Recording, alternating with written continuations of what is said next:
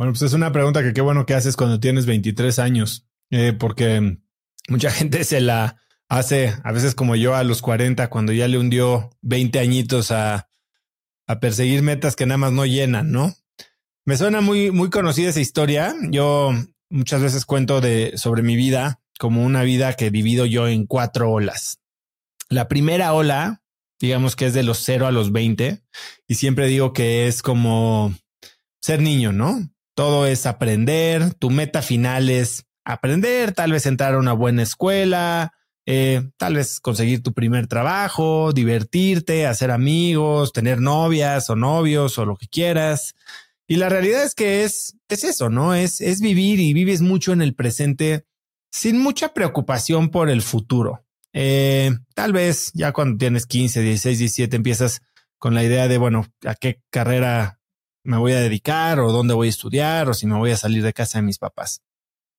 Pero la realidad es que no tiene muchas complicaciones y los costos que se pagan pues tampoco son muy grandes en el momento. Pero después pasas a, a una segunda etapa y esa fue yo creo que mi segunda ola, ¿no? Y es una ola que se define justo al momento de elegir carrera y entonces definir qué es el éxito para ti. Y eso creo que se amarra con tu pregunta. Para mí, en esta segunda etapa que yo digamos que considero de los 20 a los 30, el éxito para mí se veía como trabajar, como conseguir un trabajo del que mi familia estuviera orgullosa, que me permitiera ganar mucha lana, ¿no?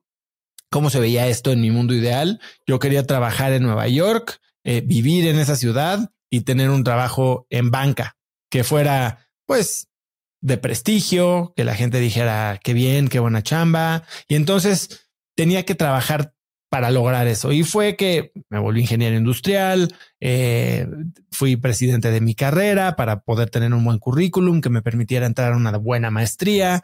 Después de la maestría, o bueno, incluso durante la maestría, eh, diseñé mis cursos para que pudiera conseguir ese trabajo y al final terminé trabajando en Nueva York. Y ahí, cuando lo tenía, no encontré lo que estaba buscando. Este, esta satisfacción, este sentimiento de logro, esta idea de que encontré para lo que había venido, no estaba ahí. Y casualmente cruza con la crisis financiera de 2008 y me regreso a México, pierdo mi trabajo y por necesidad me vuelvo emprendedor. Y entonces empieza, digamos que la tercera etapa. Ya me di cuenta que el reconocimiento, el trabajo, la lana, la escalera corporativa no era donde estaba la cosa. Y entonces me vuelvo emprendedor porque no pude conseguir otra chamba, literal, y, entro a una dinámica en la que mi definición de éxito cambia. Y esta definición de éxito ahora la basaba no en lo que me había dicho mi mamá o mi familia o mis amigos, sino ahora en lo que, en lo que define como éxito la gente que me rodea. Y al ser emprendedor, bueno, pues eso se ve como tal vez éxito financiero, como reconocimiento en las revistas, como eh, premios de emprendimiento o aceleradoras y validación porque levantaste capital de ciertos fondos de inversión. Y entonces es un, son 10 años de trabajar en base a un éxito definido por el reconocimiento, por validación externa. Y aun cuando logras de cierta forma algunos de estos hitos o de estas metas, llega un momento en el que, como tú dices, ser emprendedor es siempre querer más, nunca es suficiente, es tal vez nunca ser suficiente, porque me pasaba, trataba de llegar con un inversionista nuevo y me decía, no, cuando logres algo más, tal vez vaya a invertir en ti, no porque hay alguien más que está haciendo lo mejor que tú, no porque X, Y o Z. Y, y se volvió sumamente frustrante, sumamente doloroso, eh, me, me, me quemó por dentro, me llenó de, de, de resentimiento y la verdad es que me volví una persona infeliz, que por más que sucedían cosas buenas, no las apreciaba, que por más que trabajaba, no llegaba lo que verdaderamente quería yo y que me tenía en, una situación en la que no disfrutaba mi vida, ¿no? Al grado de que mi esposa, y lo cuento en mi libro, me dice un día, ¿por qué odias tu vida? ¿No? yo ya tenía una esposa, dos hijos, una empresa.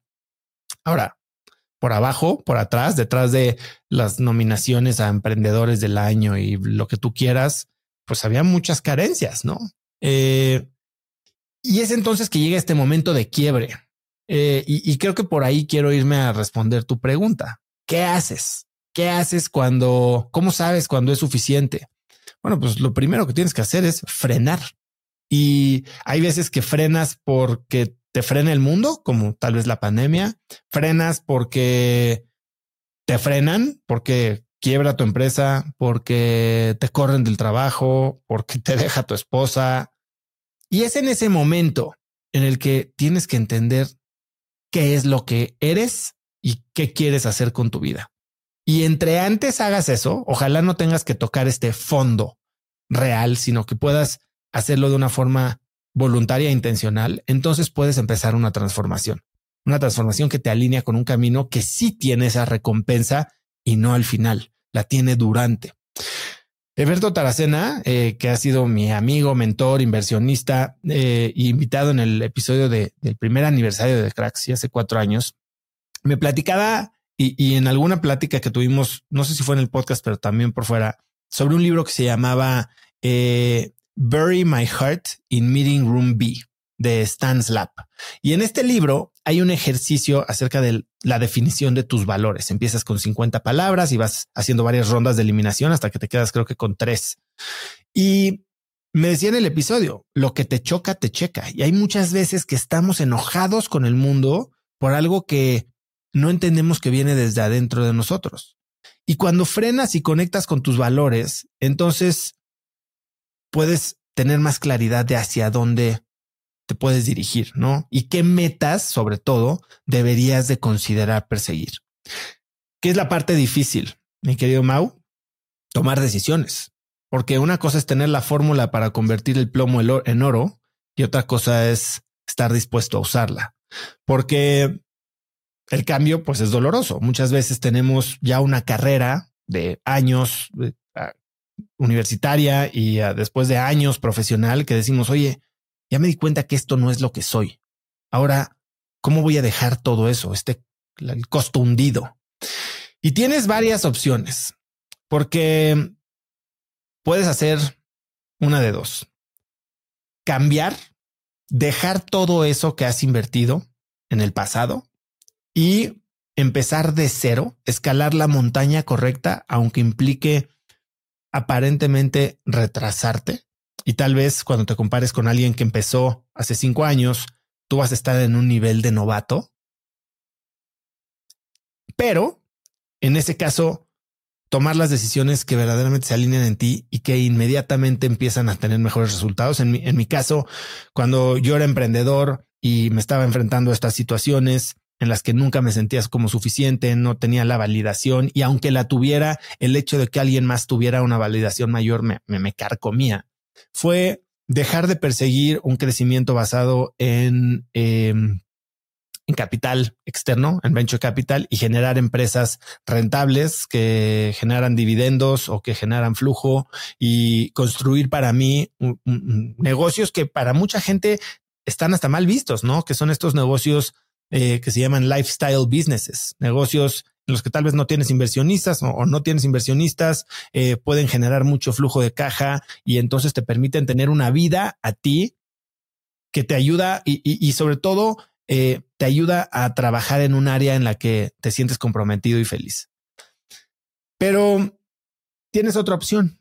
Una vez que, que descubres que estás haciendo algo que tal vez no quisieras y que no se alinea contigo y no estás dispuesto a pagar el precio del cambio, porque hay un precio, entonces decides quedarte.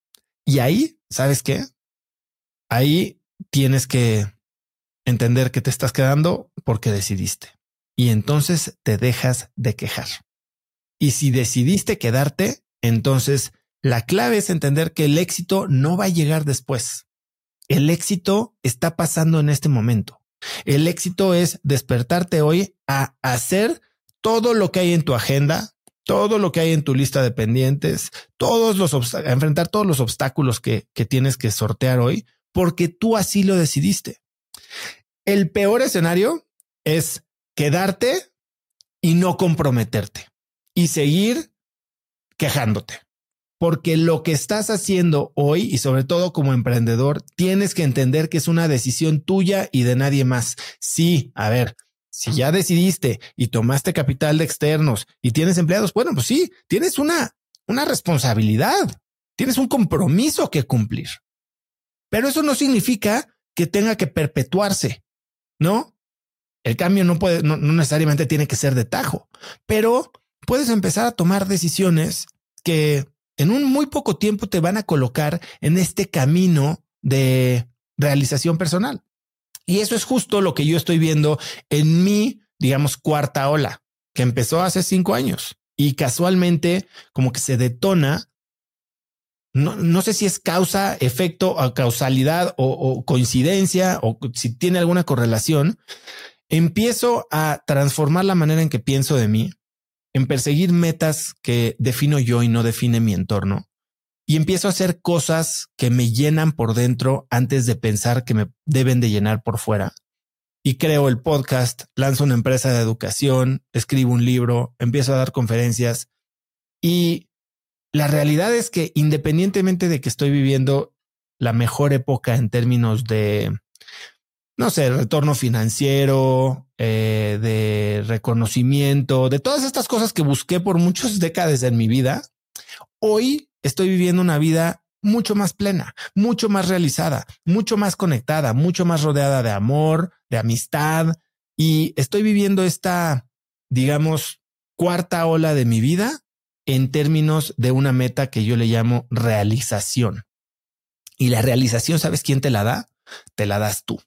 Entonces, si me preguntas hasta cuándo es suficiente, ¿sabes qué? Pregúntale a la persona que te voltea a ver en el espejo. Perfecto, so. Muchísimas gracias. Ya para finalizar, porque sé que siguen más invitados, si le pudieras dar un consejo a una persona de 23 años, ¿qué consejo le darías? A ver, yo creo que en vez de darnos eh, clases vocacionales de orientación vocacional en, el, en la escuela, nos deberían de dar orientación de autoconocimiento hazte esas preguntas. No te dejes llevar por lo que ves en redes sociales. No te dejes llevar por todas estas definiciones de éxito, por estos falsos dioses del éxito, el dinero, la fama, la fortuna, la, eh, la apariencia. Entiende quién eres tú por dentro. Y en la medida de que tú te sientas seguro, es como cuando desarrollas esta autoestima. Cuando tú empiezas a conocerte, agradeces lo que tienes, desarrollas autoestima, dejas de depender de validación externa. Por eso lo mejor que podemos hacer para nuestros hijos es construirles una autoestima propia saludable. ¿Para qué? Para que no tengan que estar persiguiendo falsos ídolos, falsas visiones de éxito, que después los dejan sintiendo vacíos y frustrados de haber desperdiciado 20 años de sus vidas persiguiendo cosas que nunca habían querido para tratar de impresionar a gente a la que no le importas tanto y que tal vez ni siquiera te cae bien. Perfecto. Muchísimas gracias, Oso, y un gusto conocerte.